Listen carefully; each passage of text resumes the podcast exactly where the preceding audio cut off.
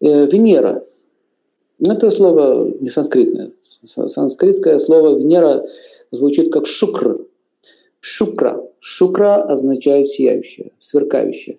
Отсюда и понимание шукра рекха, рекха река, шукра линия. Потом в будущем вы поймете, почему нужно э, использовать именно э, санскритную терминологию. Потому что слово шукра означает сияние и сверкание. И, например, когда большой палец огибает большая линия, мы еще будем проходить вот эту линию, ее называют чаще всего линия жизни. Что вводит людей в заблуждение? Потому что это не линия жизни, это линия качества жизни. Понимаете, качество, как ты живешь. Блестишь ты или не блестишь. Если проще сказать, линия шоколада. В шоколаде ты или не в шоколаде.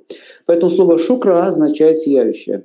И и есть определенный управитель этого мира, его зовут Шукрачари. Он сам по себе аскет, но он владеет э, царством Шукра.